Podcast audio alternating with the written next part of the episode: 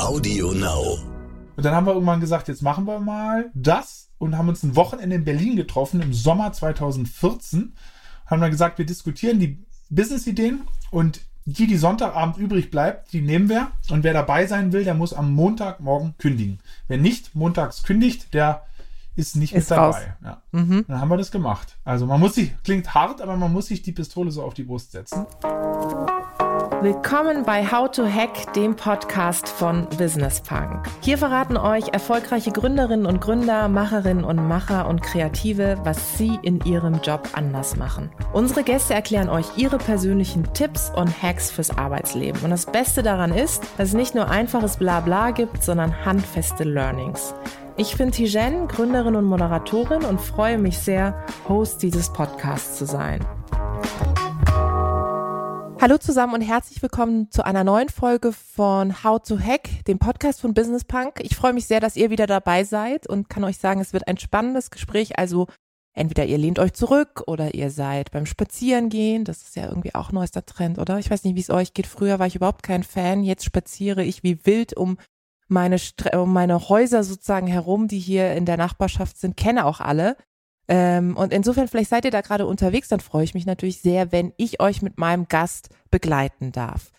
Ähm, wir reden heute über ein Thema, das ehrlicherweise so, finde ich, immer zu Beginn des Jahres, zu Anfang des Jahres viele Menschen beschäftigt, nämlich Gründen. Also soll ich in die Selbstständigkeit gehen? Wenn ja, wie? Ich habe vielleicht eine coole Idee, was soll ich machen, wie auch immer. Und dafür dient dieses Gespräch, dass ihr mit einem Experten, der selber Gründer ist, mal erstens seine Geschichte hört, wie ist er eigentlich dahin gekommen, wo er ist, mal ein paar Insights verrät, die er normalerweise in Interviews nicht verrät. Äh, Pressure is on, lieber Erik. Ich freue mich sehr, dass er da ist. Erik Potzuweit, er ist der Gründer von Scalable Capital und ich freue mich sehr, dass du da bist. Ja, hi, vielen Dank, dass ich bei dir heute sprechen darf. Es folgt eine Information des Werbepartners Skoda. Mobilität und Nachhaltigkeit sind keine Gegensätze mehr. Das sieht auch Jens Döme so, der als Außendienstler mehrere 10.000 Kilometer im Jahr fährt. Als es um meinen Firmenwagen ging, habe ich mich für den neuen Skoda Enyaq iV entschieden. Für mich bietet dieser Elektro-SUV die perfekte Kombination aus Komfort und Reichweite. Der neue 100% elektrische Skoda Enyaq iV80 ist komfortabel ausgestattet, auch mit über 500 Kilometern Reichweite. Mehr dazu auf skoda.de slash flotte-enyaq. Ich habe es gesagt, du bist äh, Gründer. Du ähm, warst vorher auch schon in einem Startup, bevor du bei Scalable warst, und zwar bei Westwing. Davor warst du bei Goldman Sachs.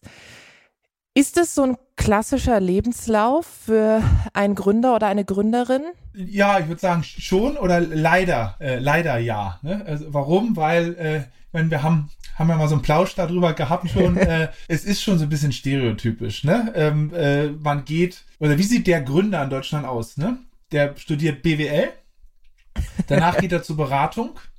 Und ich habe ich habe der Gründer gesagt. Ich habe es Ja. gar nicht bewusst nicht gegendert, weil die Landschaft Ja. sieht aktuell so aus. Ja, äh, wir, hoffentlich sieht es in der Zukunft anders aus, aber äh, man stu- studiert BWL, dann geht man zu einer Beratung oder zu einer Investmentbank. Ich war bei, bei den Bankern.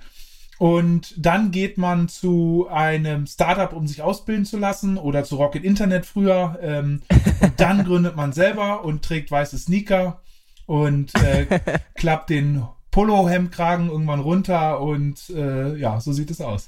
Wie viele weiße Sneaker hast du? Ich habe äh, ich hab tatsächlich welche, aber jetzt, jetzt trage ich eher Timberland, weil ich bin in Berlin ist das Wetter so matschig. Ach so, okay, gut. Da fällst du wahrscheinlich auch auf mit Timberland in Berlin, oder? Ja, ja, ja.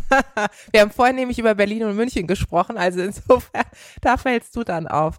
Ja, es ist tatsächlich so, wie du sagst, wenn man so sich so ein bisschen umschaut und ich beschäftige mich ja auch sehr dezidiert gerade mit dem Thema, ist es so, dass die Gründer ich gender jetzt auch mal bewusst nicht, äh, die Gründerlandschaft in Deutschland ja jetzt nicht besonders vor Diversität strotzt.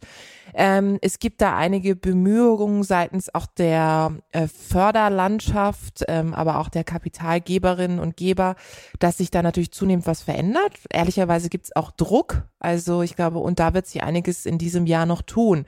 Trotzdem ähm, glaubst du, dass es, dass man Unternehmertum lernen kann? Lerne, ähm, ja und nein. Also du kannst es nicht an der, der Uni lernen. Es gibt ja Kurse, also jede Ja. äh, Universität oder auch Online-Kurse gibt Unternehmerkurse. ich meine, du kannst schon so ein paar Sachen lernen. Es gibt so ein paar Basics einfach, also wie man einen Businessplan macht und wie ein Pitch Deck auszusehen hat und äh, so ganz rudimentäre Sachen, ja, wie das mit den äh, Kosten aussieht und das Umsatz nicht Gewinn ist und so. Also äh, klingt jetzt sehr banal, aber das kann man schon lernen. Ansonsten lernst du das nur als Feuertaufe im echten Leben. Ja, ähm, ich sagte, man kann es trotzdem teilweise lernen. Also ich habe, ich war wie gesagt äh, sieben Jahre bei Goldman als Angestellter. Ähm, tätig und hatte dann Lust, in die Gründerlandschaft zu springen. Bin dann zu Westwing gegangen, also das Home and Living mhm. E-Commerce-Unternehmen aus München. Das weiblich geführt, also mit, ja. mitgeführt. Äh, war wirklich eine Ausnahme in, Deutsch, äh, in Deutschland oder international, äh, von der Delia mitgeführt. Äh, und habe da schon eine tolle Ausbildung gekriegt. War da anderthalb Jahre und ähm, war sozusagen mitverantwortlich für das Deutschlandgeschäft und diese ganzen Sachen, wie akquiriert man Kunden online, ähm, vom, ja, von der Delia, von Matthias, vom Stefan, mhm. hat schon viel abgeschaut und äh, war ins Fundraising mit, weil ich war sozusagen ja der Banker, der reinkam. Und deswegen mhm. haben sie mich auch mit in diese Fundraising-Talks mit reingenommen. Ähm, was manchmal ganz lustig war, weil ich hatte ja eigentlich beim Startup-Fundraising keine Ahnung. Ich habe vor so Aktien- und Derivatehandel bei Goldman gemacht und auf einmal, auf einmal sitze ich dann mit Investoren, da war eigentlich ja gar nicht meine Baustelle, aber äh, ja, und sozusagen dann mit, mit der Vorschule dann sozusagen äh, selber gegründet, aber äh, da musst du die Sachen dann auch nochmal wieder, wieder für dich selber lernen und erfahren.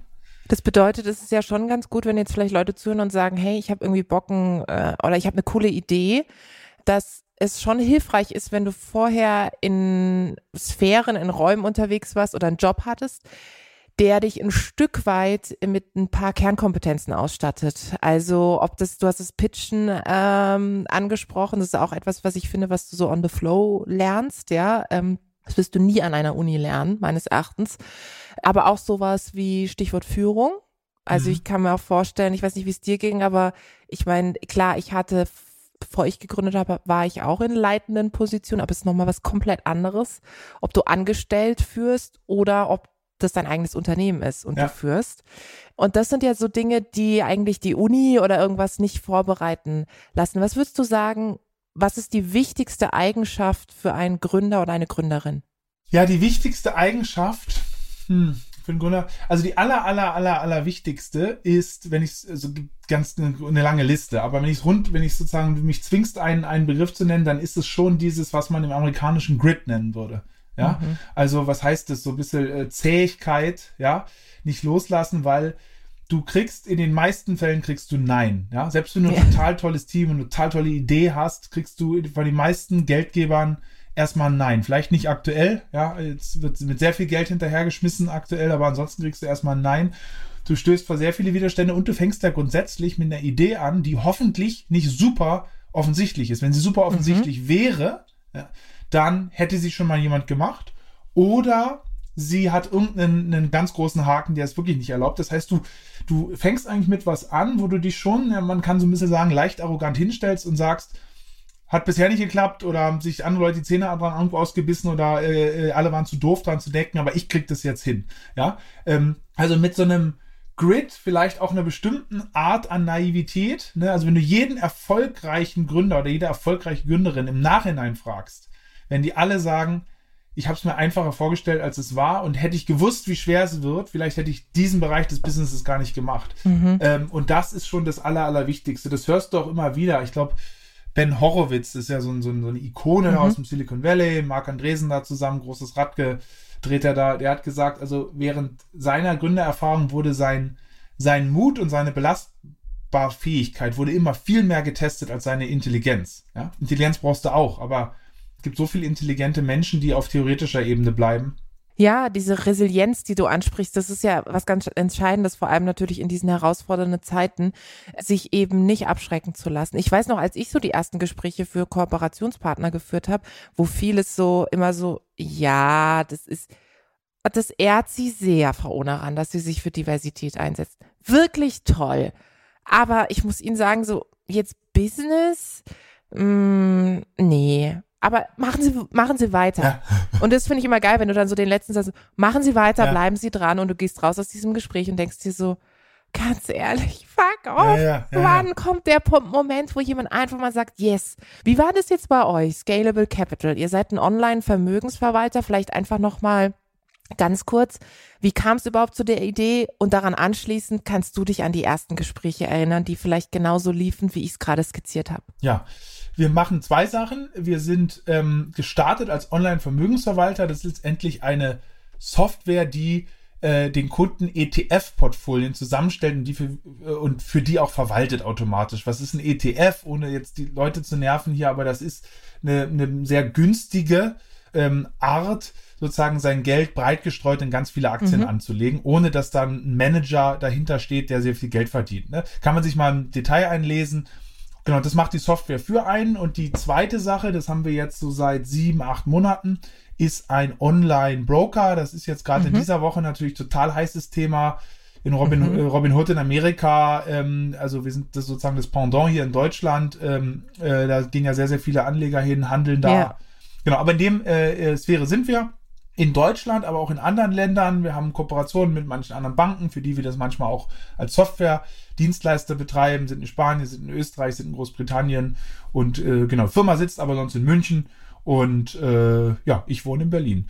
Und genau, jetzt wolltest du wissen, wie das bei uns anfing. Also wir yeah. ähm, kamen alle aus der Bankenwelt. Also meine Mitgründer mhm sind alle sozusagen von Goldman Sachs ehemalige Kollegen. Und ich habe mich als erstes vom Acker gemacht damals, bin 2013 zu Westfin gegangen, weil ich einfach raus aus der Bankenwelt wollte. Also ich habe da viel gelernt, ähm, hat mir auch Spaß gemacht, hat auch nette Kollegen und nette Chefs. Es ist gar nicht aus irgendeiner äh, Verzweiflung raus entstanden, aber mir, mir, es war irgendwann nicht mehr spannend nach sieben Jahren. Und ich wollte halt in dieses Internet-Ding. Das, das fand ich spannend. Da habe ich mich dann beworben bei verschiedenen Firmen und dann kamen so zwei Sachen, auf die das hinauslief. Das eine war nach Russland zu gehen, nach Moskau und da das russische, beim russischen Zalando das sozusagen mit mhm. aufzubauen, La Moda. Hab die Gründer da auch in Moskau da mal getroffen. Und die andere Möglichkeit war, zu Westwing nach München zu gehen. Dann habe ich mich für Westwing entschieden. Das ist ein ganz anderer Bereich, also weg von Finanzderivaten hin zu schönen Wohneinrichtungen. Weil Westwing macht ja so, ist ja nicht einfach nur so ein Shop, wo drauf gesagt, ich baue jetzt mhm. ein Billigregal, mhm. sondern kuratieren das, ja wird sehr viel Wert drauf gelegt, mhm. das sozusagen über, über Schönheit und Anmut zu verkaufen. Also ganz anderes, ganz andere Welt. Äh, vorher immer so mit, ja, Finanzleuten zu tun gehabt im Anzug und jetzt bist du dann auf die Maison et Objet nach äh, Paris gefahren und äh, auf die Saloni Mobile. Wie war das für dich da? Hast du dich wohlgefühlt oder war das im ersten Moment so, wow, oh mein Gott, was ich ist mich das mega für eine neue Welt? Nee, ich habe mich, also musste ich schon einlehnen, aber ich habe auch, also ich, ich habe, glaube ich, äh, eine Sache, äh, die ich habe hab eine große Begeisterungsfähigkeit, wenn ich denn was cool finde. Und mhm. hatte vorher eigentlich nicht viel mit äh, Home and Living zu tun. Also mein Apartment in, in Frankfurt zum Beispiel. Ich habe zwei Jahre in London gearbeitet für Goldman, dann fünf mhm. Jahre in Frankfurt. In den fünf Jahren in Frankfurt bin da neu eingezogen. Der Backofen war immer noch original. Ich habe nie gekocht in der Wohnung. Ich hatte auch keine Möbel. Ich hatte ein Sofa äh, im Wohnzimmer und der Fernseher stand auf dem Fußboden. Ähm, weil man war eh nur bei der Arbeit und am Wochenende war ich unterwegs und äh, long story short, aber ich habe mich, hatte eigentlich überhaupt gar keinen Sinn dafür und habe mich dann aber total dafür begeistert. Und irgendwann fällt dir das auf, ah, du erkennst einen bestimmten Designstuhl, der da mhm. steht. Ah, das ist doch mhm. der Wishbone mhm. Chair und welche Marke dahinter steht. Ein bisschen das Heritage und ach, uh, das sind ja Laguiole Steak Messer. Ach, toll, ja. Dann, du hast dann, einen, äh, ja, kannst dich dann schon dafür begeistern, ähm, weil man einfach super viel neue Sachen lernt. Also ich fand es mega spannend. Genau. Achso, ja, und dann kam irgendwann das Gelbe. So. Äh, da war noch was, genau. Da war noch was, genau. So, ähm, genau, ich war da, bei Westwing war ich sozusagen angestellt, angestellter Manager. Mhm. Und dann ähm, hat schon so in einem gezuckt, oh, hast du eigentlich mal Lust, das selber zu machen? Ja, das ist, mhm. äh, äh das war schon, äh, entfachte sich das so und dann hatte ich noch Kontakt mit ehemaligen Kollegen bei, äh, bei Goldman, ja, insbesondere mit mhm. dem Adam und dem, dem Florian. So. Äh, Adam ist ein Engländer und der Florian ist ein äh, ähm, Österreicher, mit dem ich eng zusammengearbeitet habe und noch befreundet bin. So. Und dann habe ich gesagt, ey Leute, die waren noch da, wir müssen was machen und die hatten auch Lust. Und dann haben wir gesagt, na okay, dann machen wir was in diesem Fintech-Bereich. Das war damals mhm. eigentlich, ähm, jetzt ist der Begriff schon bekannt oder fast schon abgenutzt, ja. aber so vor fünf, sechs Jahren kam der so auf und war ziemlich gehypt auch. Dachte, oh, dann müssen wir diesen Fintech-Bereich. Wir kennen uns mit Finanzen aus äh, und Internet, das ist eine coole Schnittstelle.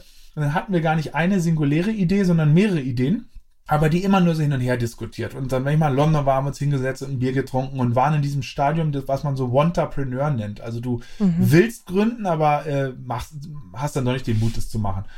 Und dann haben wir irgendwann gesagt, jetzt machen wir mal das und haben uns ein Wochenende in Berlin getroffen im Sommer 2014 haben wir gesagt, wir diskutieren die Business-Ideen und die, die Sonntagabend übrig bleibt, die nehmen wir. Und wer dabei sein will, der muss am Montagmorgen kündigen. Wer nicht montags kündigt, der ist nicht Ist mit dabei. Ja. Mhm. Dann haben wir das gemacht. Also man muss sich, klingt hart, aber man muss sich die Pistole so auf die Brust setzen. Ja, und du musst dich auch committen, ne? Musste, also musste, musste. sozusagen, ich habe ähm, ich habe auch schon zahlreiche ähm, Leute in meinem Umfeld gehabt, die dann gesagt haben, ah ja, ich weiß nicht so richtig und kann ich nicht irgendwie alles zusammen machen? Und ich glaube schon, dass es Bereiche gibt, die du vielleicht sukzessive auch ausbauen kannst.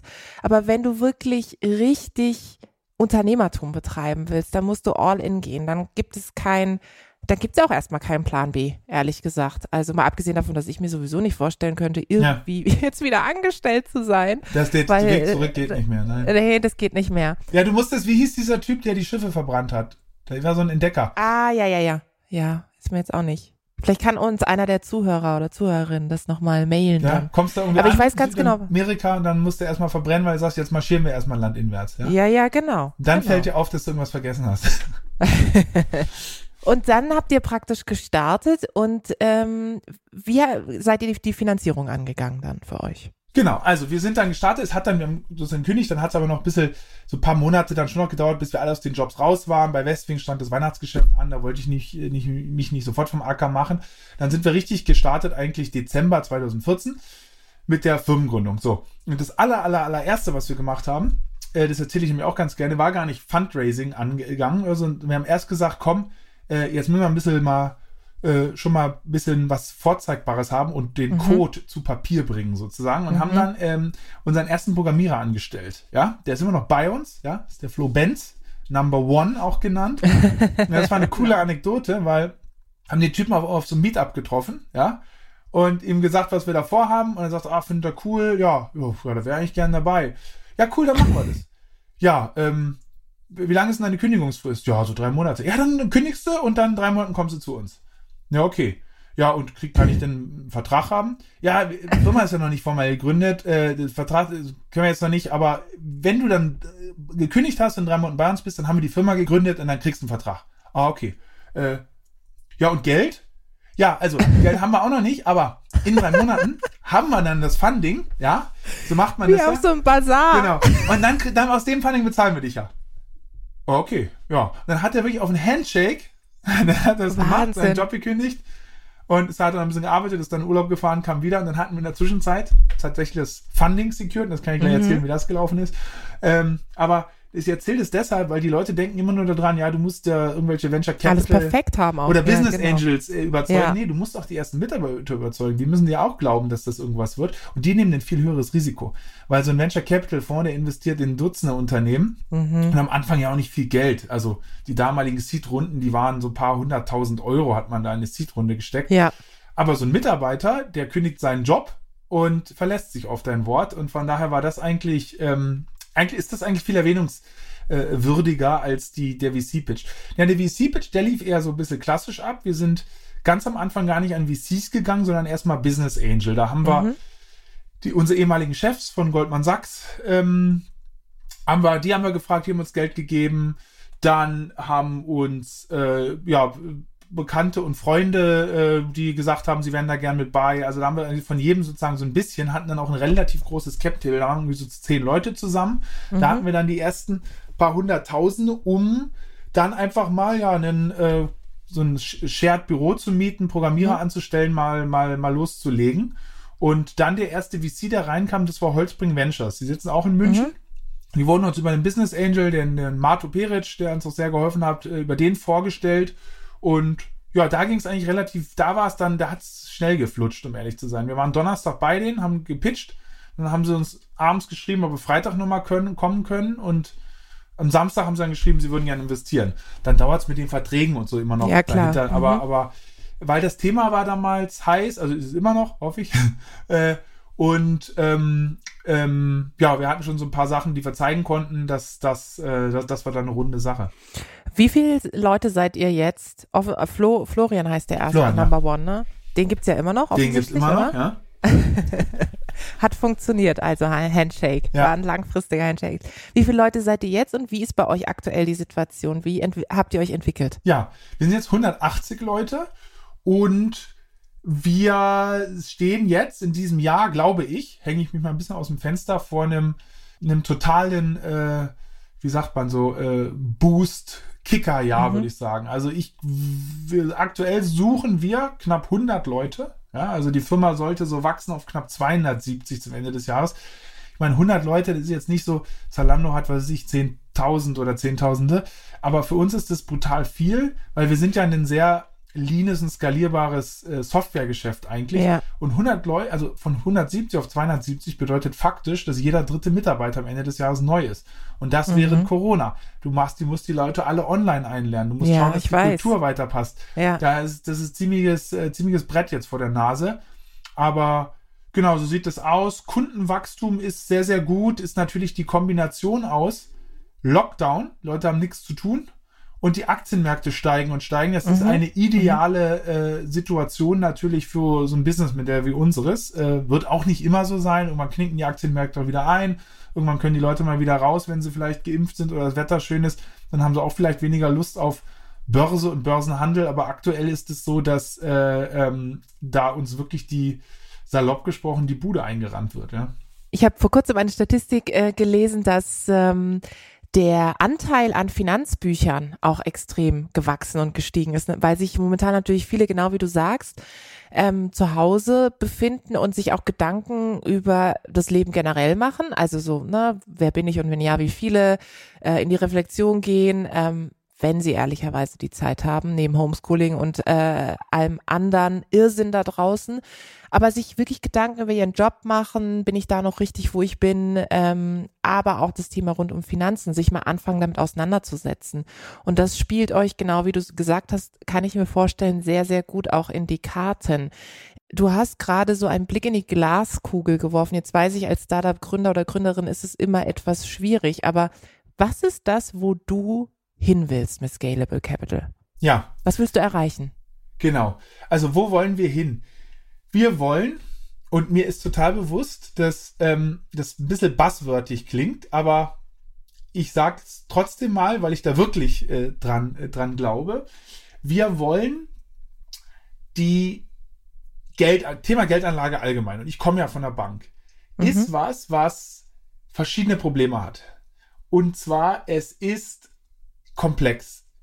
Auch bewusst komplex von den Anbietern gemacht. Ja, weil um, wenn du Komplexität erzeugst, dann kannst du Gebühren verstecken, ein bisschen Voodoo kreieren um das Ganze, dann sind die Leute immer ein bisschen, oh ja, okay, da muss ich das glauben. Also wenn du jemanden hast, der gut verkaufen kann, der vor dir sitzt und dir viele komplexe Sachen da an den Kopf schmeißt und bei dem, oder bei dem hier, bei dem Auto nochmal erklärt, was hier und das Differentialdings, dann mhm. sind Leute dazu geneigt, dann, oh, da habe ich aber Experten. Ja, so. Ähm, und das wird bewusst so getrieben die Finanzindustrie ist sehr, sehr stark darauf ausgelegt, den Leuten eigentlich die Leute gar nicht zu beraten. Also der Begriff Bankberatung, der ist irreführend, sondern es ist immer ein Verkaufsgespräch. So. Und es ist komplex und äh, viele versteckte Gebühren. Und unsere, unser Vorhaben ist, ähm, Finanzdienstleistungen günstiger und einfacher zu machen. So, das hört sich jetzt ein bisschen äh, platt an, weil jetzt vielleicht hättest du jetzt erwartet, to make the world a better place und so. Ähm, das gehört für uns dazu, aber ich glaube, man macht vor allem die Finanzwelt besser und nahbarer und demokratisiert sie. Ja, demokratisiert das ist mir gerade eingefallen als Wort. Genau. Demokratisieren tatsächlich. Wenn du es günstiger ja. machst, also kostenbrutal senkst, mhm. und das kannst du auf verschiedenen Ebenen, ne? Ähm, äh, offensichtlich ist, dass wir keine physischen Filialen brauchen und das per Software machen. Software senkt schon einmal Kosten, aber auch generell sozusagen unnötige Provisionen, die in vielen Finanzprodukten, Versicherungsprodukten stecken, rausschmeißt und einfacher machst. Ne? Mhm. Eine App, die dir das transparent zeigt.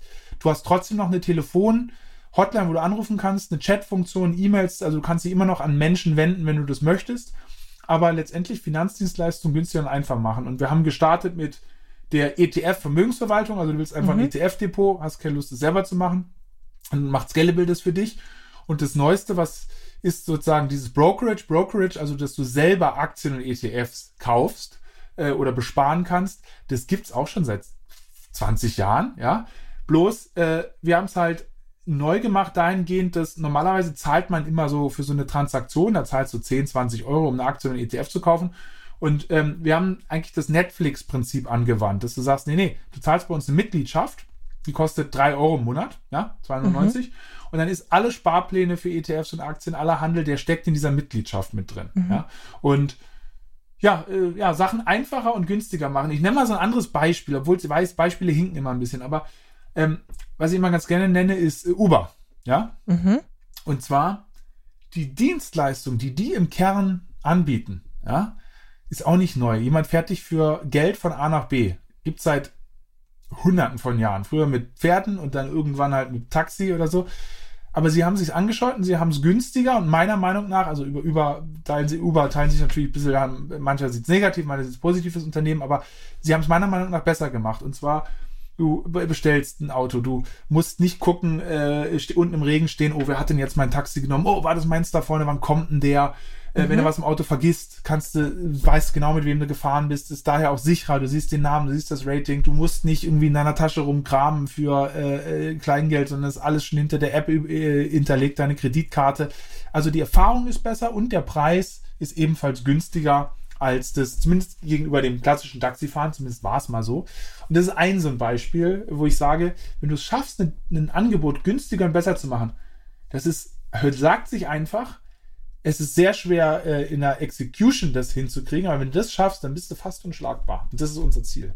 Aber das, das ist äh, auch spannend für diejenigen, die jetzt zuhören, die vielleicht auch eine Idee haben, sich wirklich mal zu überlegen, was gibt es und was können wir besser machen. Also ich finde, das ist ja auch so ein bisschen das Damoklesschwert, das über dem Thema Gründen schwebt, dass viele Menschen denken, ich muss komplett alles, das ganze Rad neu erfinden. Also ja. ich muss was auf den Markt bringen, was es so in der Form gar nicht gab. Darum geht es ja häufig gar nicht. Es geht ja eher darum zu überlegen, ich nutze etwas, auch im Alltag, es nervt mich ungemein, warum ist das eigentlich nicht so, wie es ist? Ja, also mache ich es ja. besser.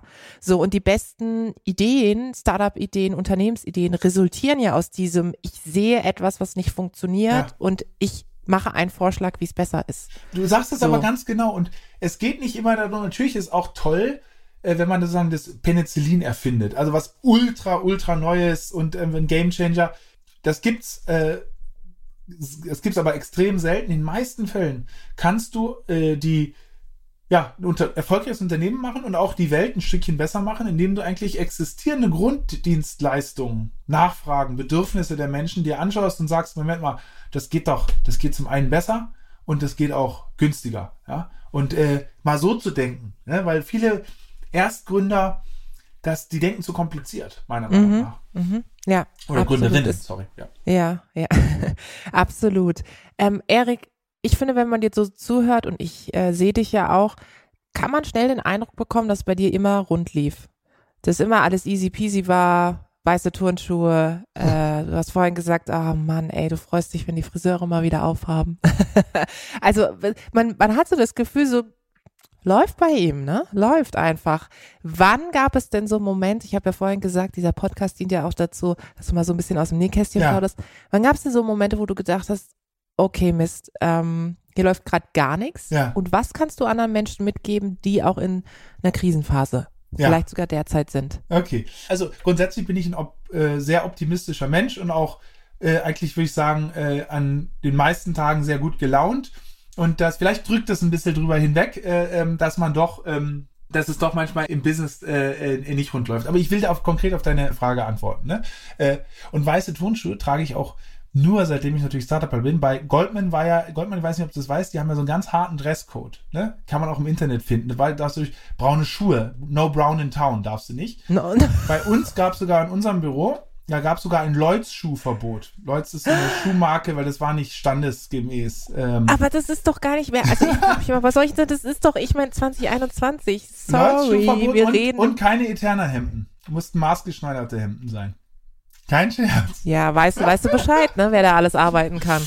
So, auf jeden Fall. Ähm, anyhow, ja, jetzt ist der Schlabberpulli. So, ähm, nee, Genau, und also, und was ich doch, doch dazu sagen will, weil jetzt redet man ja, ach, hier gerade sozusagen, wir reden ja, Erik, du bist der Gründer, ja. bin natürlich der Mitgründer und du musst schauen, dass das Team passt. Also ich bin schon bei uns, ich bin ja sozusagen verantwortlich für alles, was nach außen gerichtet ist. Ne? Das, ja. das kommt auch äh, äh meiner Persönlichkeit äh, sehr gut ich hätte es die Unternehmen niemals alleine ähm, betreiben und dahin bringen können. Ne? Also der Florian zum Beispiel bei uns, ähm, der ist super gut, äh, der ist auf der Tech- und Produktseite, hat ein extrem gutes äh, äh Detailverständnis. Bei mir ist es ja anders, äh, wenn so ein Vertrag zu lang ist, bei Seite 10 muss ich die Seiten doppelt lesen. Steigst das aus. ist so, ja, oder ich, ja, steige ich dann aus und äh, der hält da durch bis zum Ende und du brauchst halt beides. Deswegen auch nochmal sozusagen äh, in die Runde an alle Gründerinnen und Gründer. Schaut, dass ihr das nicht zu sehr verseht mit Leuten, die eigentlich eine identische Kopie von euch sind, sondern diversifizierter. Ja, sozusagen auch in den Skills. Ja, ja, und wann lief's äh, mal nicht? Also, ich kann schon eine Sache sagen, die grundsätzlich wo ich das immer besonders festmache, ist, wenn man schlaflose Nächte hat, ne? Weil das ist echt, Ja. ich weiß nicht, wer das kennt, aber schlaflose Nächte ist, ist, hart, ja? Wenn du wirklich Total. die ganze Nacht nicht pennen Ja. kannst, bist dann nächsten Tag, weil dich Probleme umtreiben, du bist nächsten Tag noch viel krasser gerädert, dann schlecht gelaunt, dann fängst du an zu snappen und Leute anzuschnauzen und ich hatte bei, bei Goldman, obwohl das kein Ponyhof ist, die Firma, nie schlaflose Nächte. Ich war eher, wenn es anstrengend war, war ich abends kaputt und habe geschlafen wie ein Baby. Und bei Scalable habe ich das, bei Eigengründung habe ich das, das oft, ja. Ähm, die ersten waren so ganz am Anfang, wo du Geld von Friends and Family genommen hast, aber ja noch gar nicht live warst, sondern nur auf eine Hypothese. Ach, du brauchst hier eine coole Dienstleistung, das wird dir aus den Händen gerissen. So denkst du. Da dann immer mal nachts gedacht, puh, hoffentlich wird das alles. Weil das Geld ist dann schon ausgegeben. Ne? Du hast Google bezahlt und AWS bezahlt und Mitarbeiter bezahlt und Büro bezahlt. Das kriegst du ja nicht mehr wieder. So, oh, hoffentlich wird das was. Sonst ist, die, äh, ist das Geld erstmal von denen, von denen weg. Ja? Ähm, und dann, was mir ähm, ganz, ganz hart über die Leber läuft, ist, wenn man sie von Mitarbeitern trennen muss. Ja, es war zum Glück bei uns nicht oft, weil wir eine Firma sind, die wächst. Ja, wir hatten jetzt sind noch nicht durch große Dellen gegangen, wo wir sagen, wir müssen grundsätzlich jetzt so, äh, sondern es war immer eher Einzelfälle. Aber das ist was, das ist was, wo ich das aufgeschoben habe, aufgeschoben habe, aufgeschoben habe, da gerungen habe und ähm, das sind ähm, das sind Situationen, die äh, ich meine, wem machen die Spaß? Du musst ja Sadist sein, damit dir das Spaß macht, aber das ist eine extrem unangenehme äh, äh, Situation. Und dann aber auch letztes Jahr war für uns zum Beispiel, ähm, wo wir grundsätzlich gewachsen sind, haben uns in der Kundenanzahl verdoppelt. In dieser Corona-Zeit, wo die Aktienmärkte so krass äh, abgeschmiert sind, ja, das war schon echt eine, eine, eine sehr, sehr taffe Zeit. Also von daher, ich habe jetzt nicht eine Anekdote für dich, wo ich dir sagen kann, wir standen kurz vorm Überleben und Dings. Das war bei uns zum Glück noch nicht so. Es lief grundsätzlich eigentlich Jahr für Jahr immer gut, aber es ist dann eher schon diese Belastungssachen, die ich gerade geschildert habe. Du hast auch als Gründer, Gründerin, Managerin niemanden mehr, wo du dich äh, ausholen kannst. Ja? Das, das ist so lustig, dass du das sagst, weil ich habe letztens mit einer Freundin drüber gesprochen, wo ich gesagt habe, natürlich bin ich jetzt in einem Punkt, wo ich feststelle, dass ob das jetzt das eigene Team ist, ob es Menschen sind, die ich, mit denen ich zusammenarbeite, Grafiker, Grafikerinnen oder selbst mit den Kooperationspartnern, es natürlich sehr viele Leute gibt, die in einem auch so, ja, jemanden sehen, wo sie ganz, ganz viel erzählen, manchmal sogar auch abladen können. Ja. Und dann habe ich irgendwann gesagt, ist interessant, weil mich fragt tatsächlich keiner mehr, ja wie es nee, mir eigentlich nee. geht. Ja, Nein. so und ich will auch gar nicht irgendwie jammern darüber, aber mir ist aufgefallen, ab einem gewissen Zeitpunkt hörte das auf. Eine Zeit lang, als ich noch angestellt war, habe ich voll oft, wie geht's dir? Wie war dein Wochenende? Was machst du? Und jetzt so, Montag geht los, bam, bam, bam, was steht an? Das ist mir auch aufgefallen, das hört irgendwann auf, ne? Das hört auf, das hört auf, weil als ich sozusagen noch Angestellter da war bei- bei, Goldman, das ist da, konntest du mit einem Kollegen dann halt schnacken und dann hat man ja, oh, was haben die sich denn hier wieder ausgedacht, Ja. Management, dann kann man so ein bisschen noch lästern und ja, okay, und dann macht man so weiter, so. Und jetzt auf einmal bist du in einer Position, kommen da jeden Tag Leute zu dir mit ihren Problemen. Ja, und, Ja. und, und dann denkst du am Anfang, was ist der natürliche Impuls erstmal, ich lass mich doch, ich will hier mal gerade meine E-Mails machen, was kommst du da mit, was kommen die Leute mit ihren Problemen hier rein, bis du irgendwann checkst, nee, nee, es ist mal, dein Job ist, äh, Zuzuhören. zuzuhören, für die Leute da zu sein, Roadblocks zu entfernen, äh, Unstimmigkeiten im Team, Streitereien zu klären, auszuräumen, gar nicht aufkommen zu lassen, wie auch immer.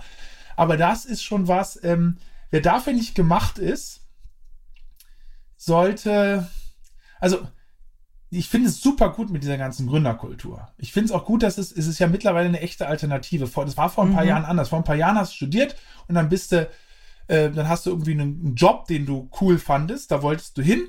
Und, Bei einer äh, großen Brand, bei einer ne, großen bei einem Brand, großen Unter Richtig. Unternehmen. Ja, ja, was weiß ich, wenn du gesagt wenn für Sport interessiert hast, hast du gesagt, oh, ich muss unbedingt für weiß ich, Adidas, Dortmund, ja, Adidas, genau. sonst wen arbeiten, Ja. wenn du, äh, ja, BWLer wollten zu McKinsey und so Ja. Dings so.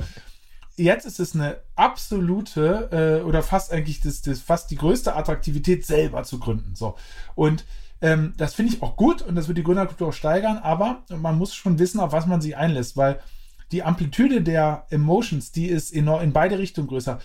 Man kann, wenn es läuft und man im Thema ist, der Enthusiasmus, die Freude, die kann deutlich größer sein, als wenn man sozusagen als Angestellter arbeitet. Aber die Downside ist ebenfalls enorm größer. Die Belastung und nicht nur für einen selber, sondern die Belastung für den Partner, ähm, die Belastung für die Familie, die Belastung für die äh, auch den Freundeskreis. Äh, das ist alle, also es ist, oder andersrum, es ist schon sau anstrengend, wenn es läuft. Ähm, und wenn es nicht läuft, dann noch schlimmer. Dann noch schlimmer. Ja. Also das muss man. Ähm, ist auch spannend mit den Freunden, was du sagst. Ne? Also ja. ich habe auch so Zeiten, wo meine Freunde, ehrlicherweise sehr oft und Freundinnen, wo ich einfach weg bin. Ja. Also ich bin, ich bin dann nicht greifbar und ich, ich bin, ich war ehrlich gesagt immer schon schlimm im Hinblick auf ähm, jetzt jede Woche 50 Telefonate mit allen möglichen Leuten führen, außerhalb äh, dessen, was ich sonst so mache. Und dann habe ich gemerkt, als ich gegründet habe, ist es noch schlimmer geworden, weil es mich so aufgesaugt hat und ja. weil ich natürlich ähm, genauso wie du etwas mache, was Sinn macht, meines Erachtens. Ich mache die Wirtschaft diverser und da auch ein großes Ziel habe. Ja, ja sozusagen. Und äh, daran arbeite ich täglich und das mit Leidenschaft und dann vergesse ich, dass es da draußen auch noch irgendwie Leute gibt, die vielleicht einfach mal mit mir und meinen Hunden spazieren gehen wollen. Ja, ja, ja so. Ja. Aber Erik, ganz zum Schluss. Ähm. Ein Tipp für alle, die jetzt zuhören und sagen, ey, das hat mir hoffentlich ganz viel Mut gegeben, mein Startup zu gründen oder meine Idee zu verwirklichen. Was möchtest du allen mitgeben? Was möchte ich allen mitgeben? Also ich habe immer einen Tipp, den habe ich sozusagen selber gelernt und den gebe ich immer wieder, den muss ich kurz ein bisschen erklären. Ja, ähm, ja und mach. zwar, ich bin großer Fan davon, man gründet ein Unternehmen und das soll ja groß werden, weltverändernd, äh, zumindest äh, wollen die VCs das hören, ja, weil nur für große Ideen und große Visionen gibt's Geld so. Und was dann oft gemacht wird, ist, dass man, wenn es groß sein muss, geht man eine ganz große Masse an potenziellen Kunden, Interessenten an. Und ich glaube, das ist ein, eine Sache, die in den meisten Fällen äh, zum Scheitern verurteilt ist. Mhm. Und man sollte sich eher auf eine Nische konzentrieren, am Anfang. Mhm. Ja, hört sich jetzt komisch an. Hä, du willst ein Riesenunternehmen aufbauen, Milliarden, XY, Gewinne, Umsatz, whatever äh, machen äh, warum auf eine Nische konzentrieren? Du startest ja in einer Welt, wo es ein Overkill an Ablenkungen, Informationen und, und Neues, äh, wie man so sagt, gibt. Und wenn du versuchst, einen, einen Millionenmarkt am ersten Tag anzusprechen, dann wirst du nicht auffallen, du wirst nicht differenzierbar sein. Kommen wir nochmal zum Werbepartner Skoda. Auch für längere Dienstreisen ist der neue Skoda Enyaq iV80 uneingeschränkt geeignet, denn er ist per Schnellladung in nur 40 Minuten wieder von 10 auf bis zu 80 Prozent geladen. Mehr dazu auf skoda.de slash flotte-enyaq. Starte mit einem Service, einer Dienstleistung, einer App, wie auch immer, die auf, am Anfang auf eine ganz kleine Zielgruppe geht ist egal wie groß sie sind, und versuch die zu begeistern. Mhm. Und dann lässt du das Ganze sozusagen so ein bisschen in konzentrischen Kreisen rauswachsen. Ja? Ich nenne mal ganz konkrete Beispiele äh, von Unternehmen, die sehr erfolgreich sind und das genauso gemacht haben. Also ein Beispiel ist Facebook. Ähm, ja, also es gibt kaum einen Service, der mehr Massenmarktiger ist. Vielleicht Coca-Cola, ja, als mhm. Facebook. Mhm. So die haben nicht gestartet damit, die ganze Welt auf ihre Plattform zu kriegen, sondern deren Zielkundschaft war nur die Undergrad-Studenten an der mhm. Universität von Mark Zuckerberg. Ja, äh, 10.000 äh, Leute. Dann haben sie die nächste Uni, die nächste Uni. Du konntest am Anfang überhaupt nur, nur Mitglied werden, wenn du eine Uni-Adresse hattest. Ja, später dann ausgeweitet. PayPal das gleiche, hunderte Millionen Kunden. Die waren am Anfang nur ein Service, der fokussiert war auf Dienstleistung für äh, eBay Power Seller, also Leute, die mhm. es ihren Beruf machen, ähm, Sachen zu verkaufen auf eBay und für die eine einfache Zahlungslösung. Und dann haben sie es später erst, erst freigeschaltet. Und du kannst die ganze Kette eigentlich so runtergehen. Uber hat auch angefangen äh, mit einem Fokus erstmal auf eine Stadt, was ist ich glaube nur erstmal New York und da auch nur South Manhattan, die im Financial District die Banker erstmal nach Hause fahren. Am Anfang war es dann ein Limousinenservice. Äh, ja, ich weiß. Airbnb hat am Anfang nur während Messezeiten in Messestädten ihren Service angeboten. Und fang an mit einer kleinen Nische. Und dieses Sprichwort, es ist besser, 100 Leute zu haben, die dich lieben, als 1000, die dich mögen, das ist so, so, so, so, so wahr. Und wenn ich das jetzt so erzähle, dann kann man es vielleicht theoretisch nachvollziehen und sagen, oh ja, macht Sinn. In der Praxis ist es dann doch super hart. Ja, weil dir wird irgendwas, fängt bei ganz banalen Sachen an. Du machst irgendwas und sagst dann, ja, cool, so, die App, ja, äh, sieht schön aus, aber das Design, das ist ja jetzt ein bisschen sehr feminin. Das spricht ja dann nur Frauen an. Wir wollen ja auch die Männer ansprechen. Scheißegal, sei exklusiv. Dann sprichst du halt nur Frauen an. Und nicht nur Frauen, sondern sprich nur Frauen an in, aus, einem, sozusagen, aus einer bestimmten Interessensgruppe. Und mach ja. erstmal nur die glücklich. Kümmer dich nicht. Dein Ziel ist es, also nicht vom ersten Tag auf 5 Millionen User-Follower zu wachsen, sondern erstmal die ersten 100, dann die ersten 1000, dann die ersten 10.000. Und das erreichst du nur, wenn du auf spezifische Interessen gehst. So, ich glaube, ich habe den Punkt klar gemacht, aber meiner Meinung nach kann man es nicht oft genug sagen. Super, super Tipp. Also Erik, es hat mir sehr, sehr viel Spaß gemacht. Vielen Dank für deine Zeit und ich würde sagen, wir wiederholen das. Das war richtig gut. Du, Danke. Mir ebenfalls dann alles Gute und auf bald. Bis dann. Ciao. Vielen Dank da draußen fürs Zuhören. Ich hoffe, es hat euch gefallen. Lasst uns gerne Feedback da, Verbesserungsvorschläge, was wir besser machen können sollen, was wir vielleicht genau so behalten sollen. Abonniert uns fleißig auf iTunes oder Spotify. Ich freue mich aufs nächste Mal.